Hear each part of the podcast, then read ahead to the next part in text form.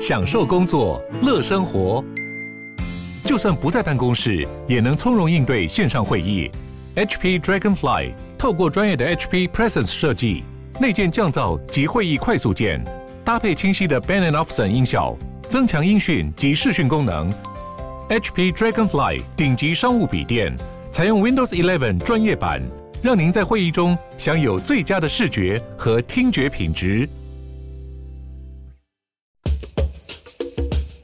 你要泡什么？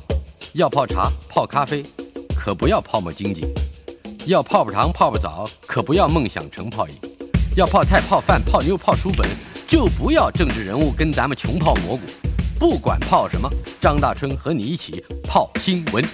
台北 FM 九八点一 News 九八九八新闻台，今天进行小说大学。开篇第一章，我要从我最崇拜的作家谈起，他是。契诃夫，契诃夫出生于一八六零年，一生只活了短暂的四十四岁。从文学世界的编年史来看，他比法国的小说家福楼拜小三十九岁，比俄国的前辈作家托尔斯泰小三十二岁，和大他十岁的莫泊桑算是同一代人。和同样只写短篇小说的莫泊桑也都中年早夭。享受不永，四十三、四十四岁便永远放下了写作。十九世纪中的那个时代，作为一个不能以医术谋生而不得不以写作短篇小说贴补家用的契诃夫来说，有一个巨大的困惑。这个困惑来自于他和他所属的那个时代主流的思想，可以说是元凿方锐，汉格不入。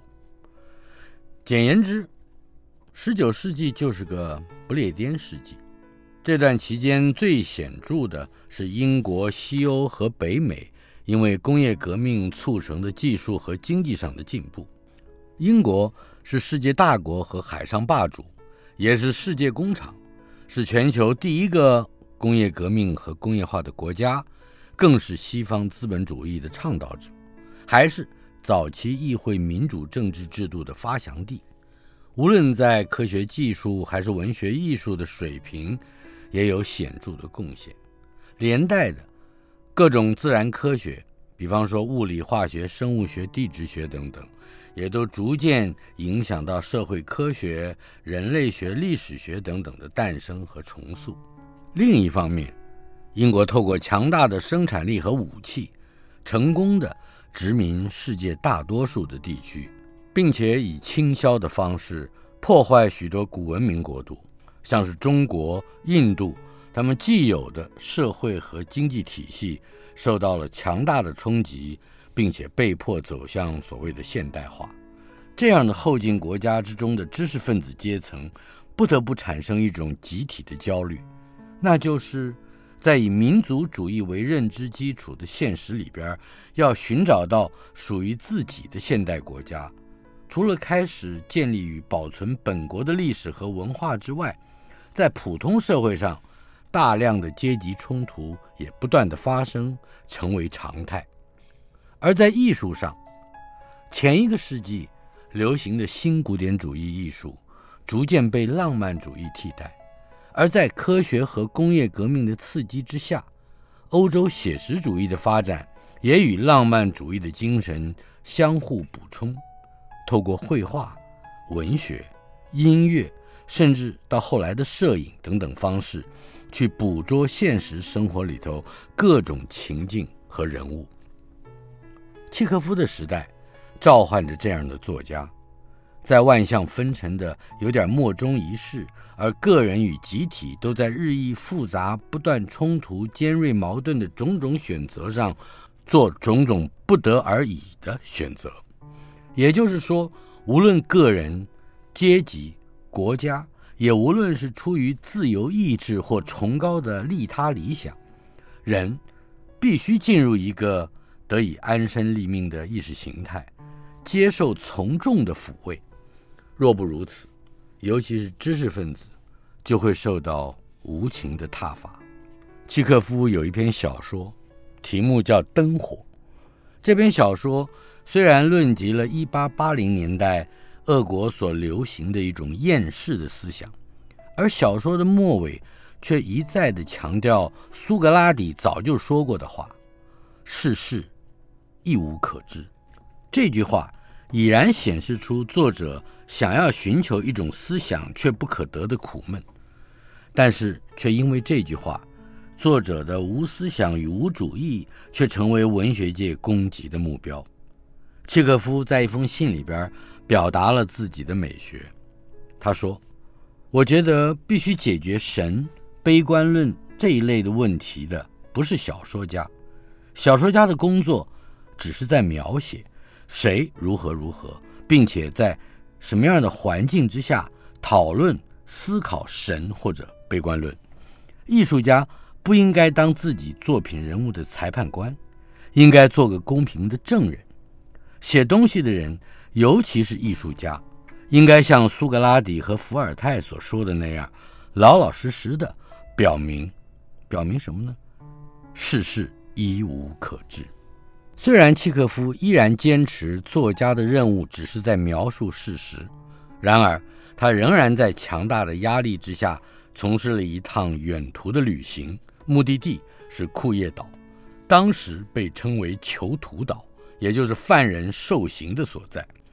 究竟契诃夫为什么要以患病之身做这么样一次长途的旅行？到今天，那动机还是不清楚的。也许是为了排遣郁闷，也许是为了寻找一个思想的依据。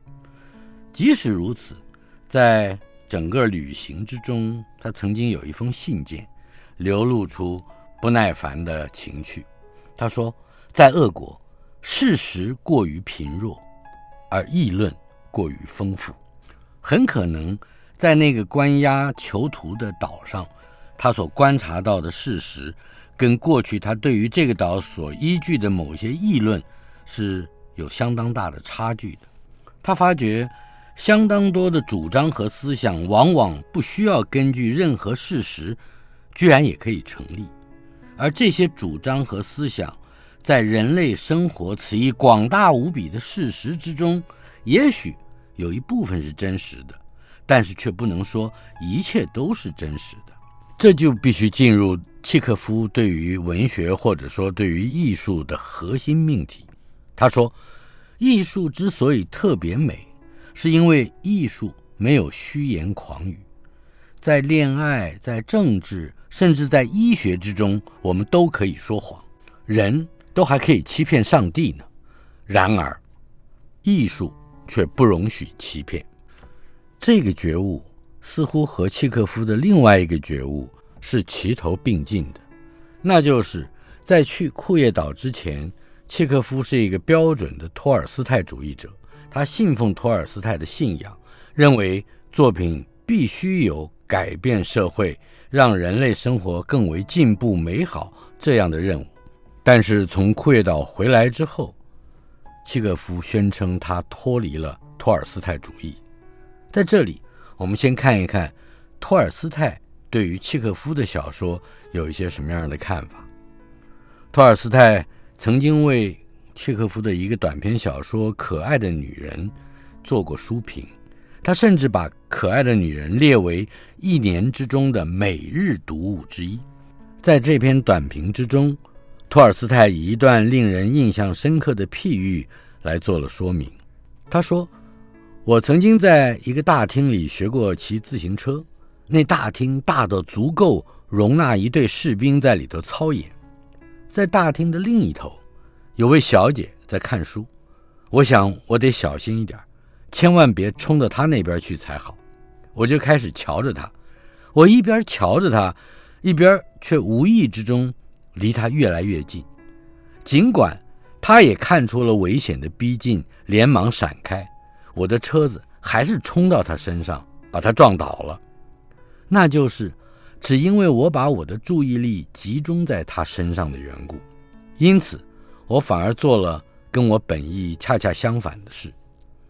托尔斯泰的这则譬喻的用意是，契诃夫原本想要谴责可爱的女人的女主人翁欧莲卡，可是作者契诃夫却受到了缪斯的感召，嘱咐他，命令他去祝福这个女人。他果然就祝福了。他把诗人的缜密的注意力集中在欧莲卡的身上以后，却反而把他高高举起，而不是谴责他了。我私下认为，托尔斯泰在不得不赞扬契诃夫的小说成就之余，刻意误会了，起码是渲染了契诃夫对欧莲卡的处理动机。有可能是前辈作家在提携后进的时候，忍不能语的扭捏和坚持，这无足深论。因为契诃夫未必有谴责欧莲卡的本意。这个女人一嫁嫁给剧院的经理，二嫁嫁给了木材商，两度守寡之后，又爱上了一个兽医。不久，那兽医随着部队就离开了他。多年以后，兽医再回来的时候，还带着妻子。带着孩子，欧莲卡呢？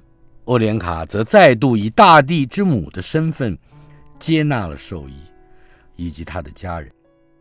这个时候，满腹柔情似水、不择人皆可爱的欧莲卡，又把他的爱全副倾注给兽医那个十岁的儿子沙夏。小说的结局并没有出现另外一次死亡或者分离，但是。更大的悲哀也在这儿，读者已经确然得知，欧莲卡终其一生都必须为付出感情而活着，这是欧莲卡时时刻刻都活在即将失去所爱的恐惧之中的一个证据。契诃夫不止一次地处理周旋在几个男人之间的女人，比方说像医生这一篇，另外也处理。从一个男人流浪到另一个男人之间不断挣扎的女人，像贞操这一篇，我们也许可以就这样的作品来推断作者对女人的谴责。然而，在可爱的女人里，吴宁以为契诃夫超越了这个态度，而进入了一个更巨大也更令契诃夫向往的主题，那就是执迷。托尔斯泰与契诃夫的差别便在这儿。托尔斯泰倾向于简约、质朴和纯净的道德洁癖，使他不能不先具有一个谴责的动机，建立在一个意识形态上作为出发点，所以他也很难不推断契诃夫笔下的欧莲卡那种迅速将前夫抛向遗忘深渊的行径是原本作者就想要谴责的。也正因为这个缘故，托尔斯泰在他自己所写的《安娜·卡列尼娜》里边。清醒的、有技巧的，而且细腻又繁复的，提升了他对女主人翁的谴责。这个对婚姻不忠的女人，非但死得比福楼拜笔下的艾玛·包法利更有尊严，也更明确地从背叛、被背叛的情戏之中，挑战和揭发了上流社会虚假礼教规范的薄弱假面。饶富深意的是，安娜卧轨自杀之前。最后置身的场景，一个无礼的列车管理员放进一对故作高尚状、用法语齿言高论的夫妇来到安娜的车厢。正当安娜开始思索，我想不出一种可以不痛苦生活的处境。我们全都是为了受苦而出生，我们都知道这个，却都在想办法欺骗自己。在我们看见了事实的时候，怎么办呢？这是安娜所想的，也就在安娜这么想着的同时，她听见那个装腔作势的可厌的妇人说：“就是因此才给了人理性，以便逃避那使她烦恼的事情。”事实上，此刻的安娜根本不需要那妇人的谏言，那妇人也并不是针对着安娜来谏言的。这个巧合使得安娜在这一句完全不是针对她而说的话里边找到了答案。在下一站，她冲下铁道，算准距离，以理性的身姿纵身跳进迎面驶来的两节车厢的轮子里面。在一八七零年代晚期，也就是大约在契诃夫接近二十岁的时候。托尔斯泰历经了重大的精神危机，在一八八一年完成的《忏悔录》里边，托尔斯泰以“激变”一词来宣示他和他的圈子，那个圈子也就是所谓的有钱人和有学问的人的生活，他的一切行为、议论、科学、艺术，他通通与之决裂。这种决裂是不断持续成瘾的谴责，一旦启动就没完没了、不可收拾了。所以到了一八九八年完成的长篇论文《什么是艺术》里边，托尔斯泰甚至表示，以前他所发表的许多杰作都只是坏艺术。从这一点看，托尔斯泰本人虽然声称他度过了精神危机，一步又一步。接近他自觉理想的禁欲天堂，而托尔斯泰主义也成为世界上的人摩挲其文学成就的道德圣袍。然而，托尔斯泰恐怕反而因此而成为精神病史上一个鲜明而独特的典型病例。在一只浑身长满谴责利针的刺猬眼中，亚里士多德以来的理性大传统算得了什么呢？重要的是。谴责的利针，一方面刺向世界，一方面也刺向自己的内在。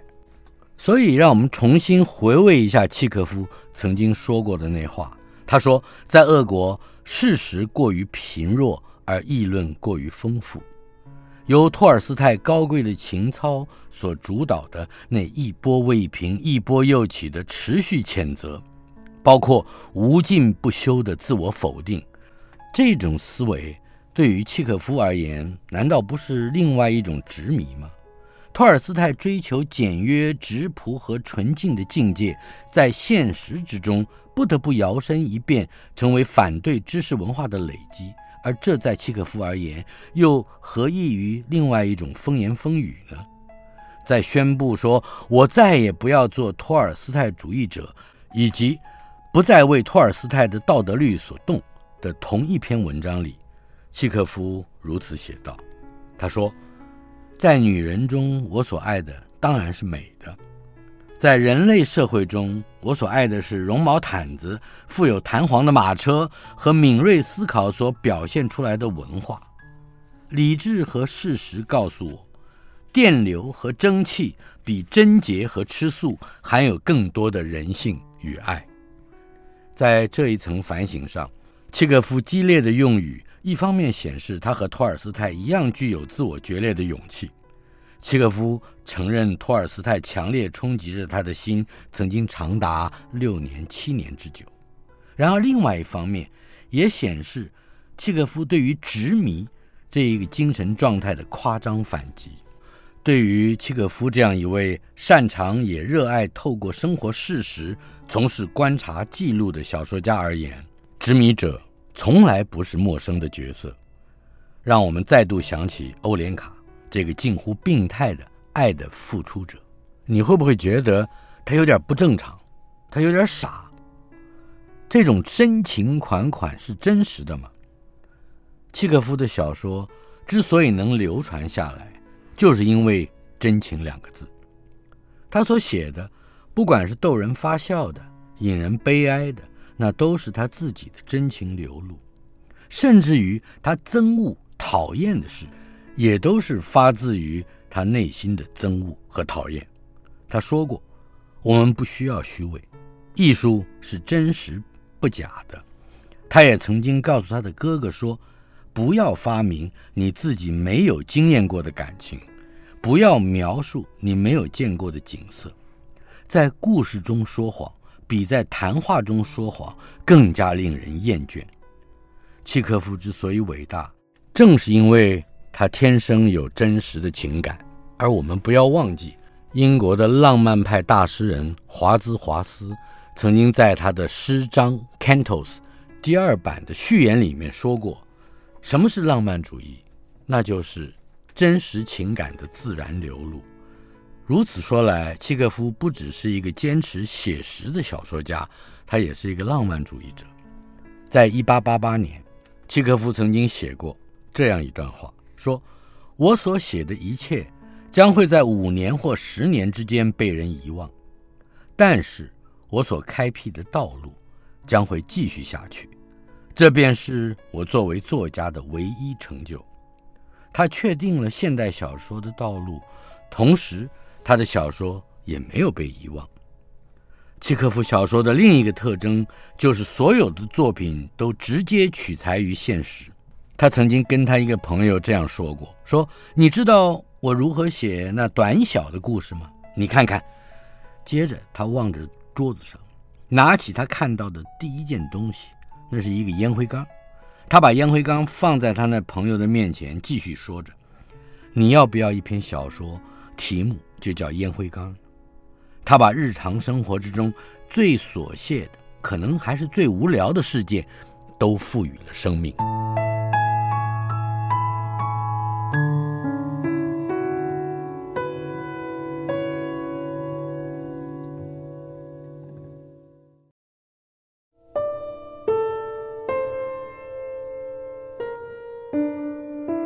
小说大学开篇第一章，我要从我最崇拜的作家谈起，他是安东·帕夫洛维奇·契诃夫。小说大学，接下来为您说的是契诃夫的小说《傻子》。这篇小说只有两个人物，一个人物没有姓名，他的人称就是我，是一个家主翁；另外一个人物。是这家主翁所聘雇的家庭教师，这位女老师叫做茱莉亚·瓦斯利娃娜。我现在就把整篇大概一千多字、不到两千字的小说为您念一遍。前些日子，我要孩子们的家庭教师茱莉亚·瓦斯利娃娜到我的书房里来。茱莉亚·瓦斯利娃娜，请坐。我们来算算账吧。你可能急着要钱用。但是，你太拘礼了，不敢主动开口。我们讲好是一个月付你三十卢布，哦，四十卢布。茱莉亚·瓦斯利瓦娜说：“不，我说是三十卢布，我记下来的。我向来都是给家庭教师三十卢布一个月的。你已经在这儿干了两个月，因此呢，两个月零五天。”茱莉亚·瓦斯利瓦娜打断我：“不是两个月整，我特地记下来的。也就是说，你呢可以领到呃六十卢布，不过要扣掉九个星期天。你知道，星期天你并不教克利亚读书啊，你们只是去散散步罢了吗？这还要扣除掉三天的假期。”茱莉亚·瓦斯利娃娜满脸涨红，他扯着衣裙的荷叶边没有吭声。我继续说，加上这三天的假期，一共扣除十二个卢布啊，又有四天呢。克利亚生病了，你陪着他，呃，但是没上课。还有三天，我记得是你耳朵疼，我太太答应你午饭之后。不用工作，所以呢，我再给你算算啊，十二加上七，这是十九，再减下来，哎，剩下剩下四十一个卢布啊，对吧？啊，对吧？茱莉亚·瓦斯利瓦娜的左眼眶转红，湿漉漉的，她的下巴颤抖着，她紧张的咳嗽，还醒醒鼻子，然而。他始终缄默不作声。还有呢，我继续说，过年前后你打破了一个茶杯，还有茶碟儿，这要扣两卢布。我可跟你说啊，茶杯原本不止这个价钱的，那是一个传家宝啊。但是，哎，哎，算了吧，我什么时候不损失点东西的呢？是吧？哦，还有。呃，由于你的疏忽，克里亚呢爬到树上，弄破了他的夹克，这得扣你十个卢布啊！同时，我还想起来，因为你的不留心，女佣呢偷了科利亚的鞋子，你必须留意每一件事情的啊！这个呢，得由你来赔偿，也就是说，我得再扣掉你五个卢布。另外，对了，另外啊，正月十号那天，我给过你十个卢布，对不对？你并没有给我呀。”茱莉亚·瓦斯利瓦娜低声说。“哎，可是我这儿有记载的。”“哦，好，好吧，四十一，扣掉二十七，嘿嘿，剩下十四个卢布。”茱莉亚双眼噙满了泪水，瘦小美丽的鼻子上也渗出了汗来。可怜的孩子！哎，我只领过一次钱。他颤抖着说：“是您的太太给的，只不过给了三卢布罢了。”哦哦，真的吗？哎，你看看，哦，我倒还没记上这一笔呢。哦，好，那这样啊，十四扣掉三，好了。剩下十一，亲爱的，你的钱在这儿呢，三个，三个，三个，哎，还有一个一个，哎，一共十一个啊，你拿去吧。我交给他十一个卢布，他接过去，手指头哆哆嗦嗦的把钱塞进口袋里。谢谢，他低声说。这个时候，我跳起来，开始在房间里走来走去，我恼怒极了，我。你谢我什么来着？我问他。不，你给我钱呢？哎，可是你要知道，我刚才是在骗你呀，我是在抢劫你呀，我确实偷了你的钱，你为什么还说谢谢呢？可是，茱莉亚说，我在别的地方什么也得不到啊。你什么也得不到吗？不错，我给你开了个小玩笑，哈哈，这是一个残酷的教训。这只是要教教你，我要把八十卢布通通付给你的，我早就准备好了，就在这个信封里。真有人会这么没骨气吗？哼，你为什么不抗议呢？你为什么闷声不吭呢？世界上竟然会有这种没有牙齿和没有爪子的傻子吗？茱莉亚露点小聪明的微笑着。我看出他的表情是在说有啊，我请他宽恕我给他的残酷的教训，而且我很令他惊奇，真的给了他八十卢布足数。他好几次低声地说谢谢谢谢，然后出去了。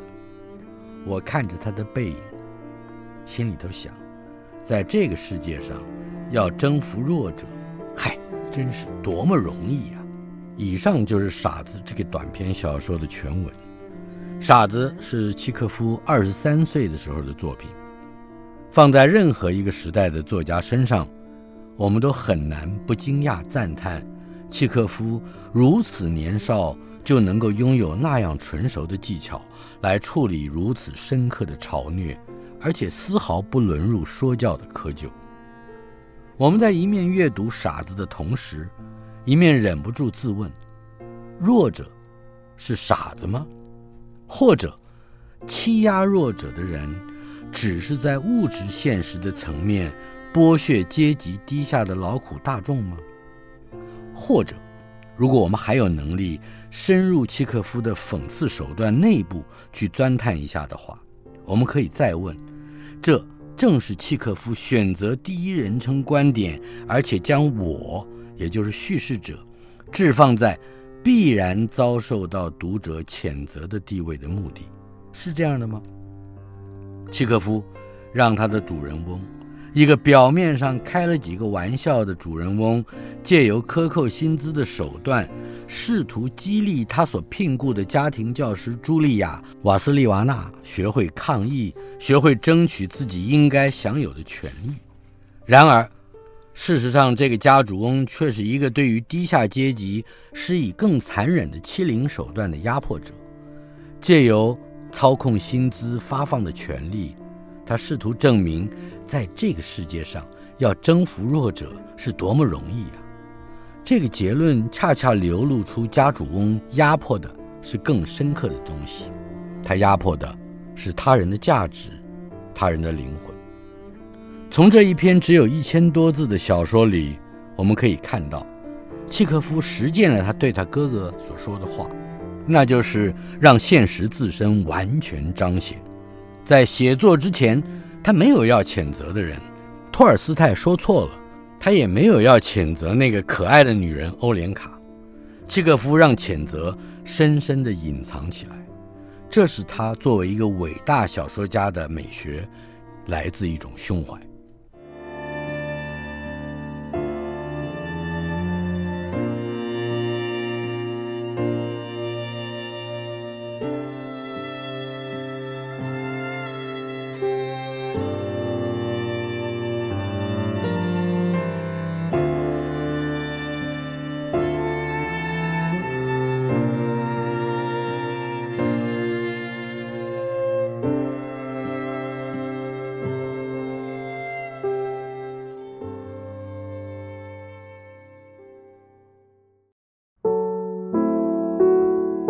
小说大学，接下来为您再读一篇契诃夫名著中的名著。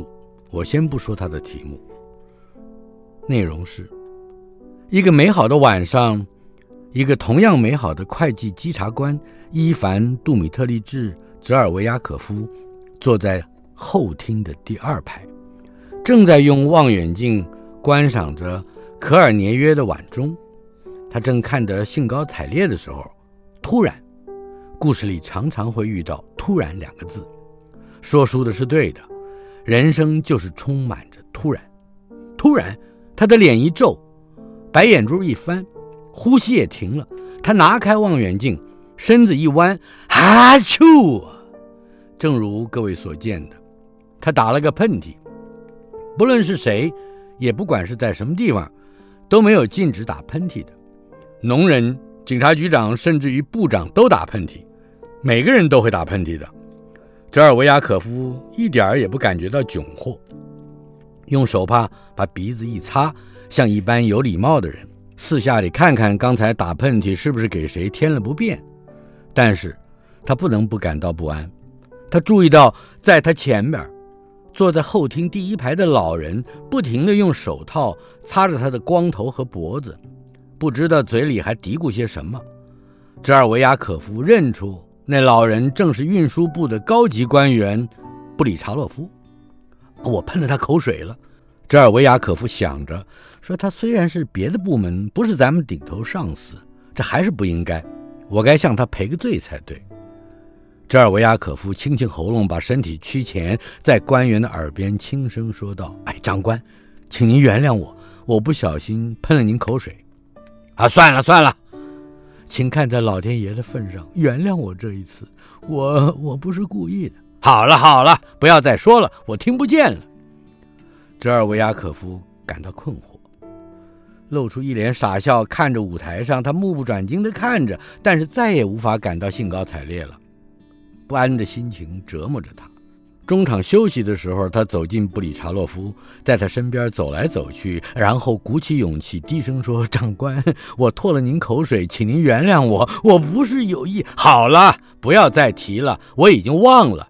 你老提它干嘛呢？官员说着，下嘴唇不耐烦地扭了一下。他说忘了，他的眼神却明明有着坏意。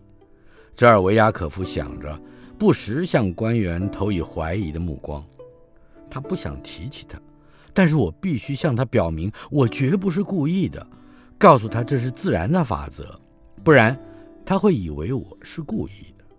也许现在不会这么想，过后他会这么想的。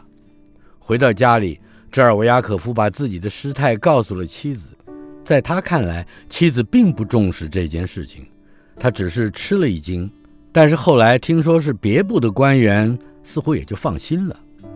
但是，还是应该去向他道个歉呐、妻子说：“不然他会认为你在大家面前不懂得礼节。”不错呀，我已经向他道了歉了。但是他太怪了，竟连一句得体的话也不说，而且我也没有时间向他说个明白。第二天，哲尔维亚可夫穿了新的官服，再理了发，去向布里查洛夫说明。当他走入官员的客厅，看到了他在许多请愿者的面前已经在受理请愿了。在听过几个请愿者的诉说之后，布里查洛夫也抬头起来看了泽尔维亚可夫一眼。官长，您可记得昨天晚上在阿加夏戏院里，会计官泽尔维亚可夫开口报告说：“我打了个喷嚏，不小心唾了您口水，请您去，请您那些小事管他的，你有什么事吗？官员转头问下一个请愿者，他连话都不想说了。泽尔维亚可夫青着脸想着，他恼了，但是我不能这样就算了，我一定要向他说明的。官员和最后一个请愿者谈完了话，正要走向里边，泽尔维亚可夫跟在他后边踏出一步，喃喃地说着：“官长，官长。”我一再不厌其烦地打扰您，完全是出于悔悟之心，我不是故意的。正如您所知的，官员露出快要哭出来的表情，把手一挥说：“哎呦，哎呦，你真会取笑！”一边说着，一边已经消失在门后。取笑，泽尔维亚可夫想着：“我哪是取笑？堂堂一个大官，还这么不懂事。”我才不会再对你这个草包赔罪了，像他这种人，只好活见鬼去吧。我就写封信给他，我不再来见他了。不管人家怎么说，我再也不来了。在回家途中，泽尔维亚可夫不停地这么想着，但是他并没有写信给那官员。他想来想去，但不知如何写这封信，所以到了第二天，他只好再度。亲自去说明了。昨天呢，我之所以来打扰您，当官员抬起疑惑的眼神看他的时候，他就开口嘀咕起来，并不是如您所说，我是来取笑您的，我是因为打喷嚏的时候把口水喷到了您，特地来向您道歉的。我一点也没有想到要取笑您，我怎么敢呢？像我们这种人，如果敢取笑，那眼睛里还有尊长吗？你给我滚！官员突然大吼一声，脸色发青，全身颤抖。您您您说什什么？泽尔维亚可夫低喃着说，已经惊骇得不知所措。你给我滚！官员踩着脚再说了一次。泽尔维亚可夫感到肚子里有什么东西裂开了。他什么都看不见，什么都听不见，倒退着出来，走到街上，拖着脚步走开。他机械似的走回家来，也不脱下他那文官服。他躺在长椅上，死了。这正是契诃夫最有名的短篇小说《一个小公务员之死》。试着要去数一数疯狂在文学史上的表现或者意义，这件事情本身就很疯狂，因为这好像是一个不可能穷尽的课题，一项不可能完成的任务。起码连现代人最庸俗的心理学常识都在提醒着我们：每个人或多或少都有一点偏执，都有一点不正常，都有一点精神疾病。此一态度。非但不会惹起惊恐，反而会带来抚慰。既然每个人都有一点，则或多或少不成问题，从而巴斯卡的名言也就失去了沉重的撞击力。巴斯卡是这么说的：人类必然会疯狂到这种地步，即使不疯狂，也只是另一种形式的疯狂。小公务员扎尔维亚可夫疯了吗？还是高级官员布里查洛夫快要疯了呢？他们两个谁比较有理，或者是比较理性呢？一个熟练的小说读者在面对疯人情节的时候，恐怕也会有相同的失重之感，因为小说里曾经出现过太多的疯子了，无论他们是狂暴的、贬造的、忧郁的或愚蠢的，也无论他们是否经历过诊断，亦或被诊断成什么样的病名。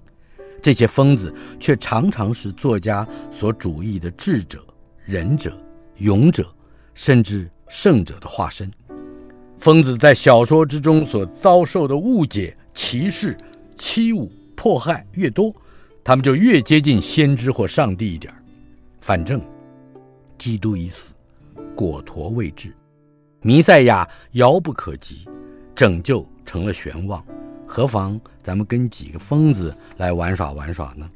契诃夫曾经跟人说，他要写一篇小说，描述这样一个人物。他说，这个人是一个农奴之子，他曾经当过杂货店的伙计，参加过教会唱诗班，后来念完中学、大学，从小就在家接受严格的教育，要尊重阶级，要亲吻僧侣的手，要顺从他人的意见，对于所吃的每一片面包都要表示感谢。但是他经常挨打，担任家教的时候买不起鞋子穿，他爱打架，爱虐待动物，喜欢在阔亲戚家吃饭，对上帝和人都怀有不必要的虚伪，这一切。只因为他觉得自己渺小，然后他还要写这个年轻人如何把他切身的奴隶感像血一样的一滴一滴挤出去，而又如何在天色清朗的早晨醒过来，感到自己的血不再是一个奴隶人的血，而是真正的人的血。我们看到这样的渴望，并不知道这篇小说写成没有，但是契诃夫他的胸怀。毕竟不是从谴责人出发的，哪怕那个人多么的可恶。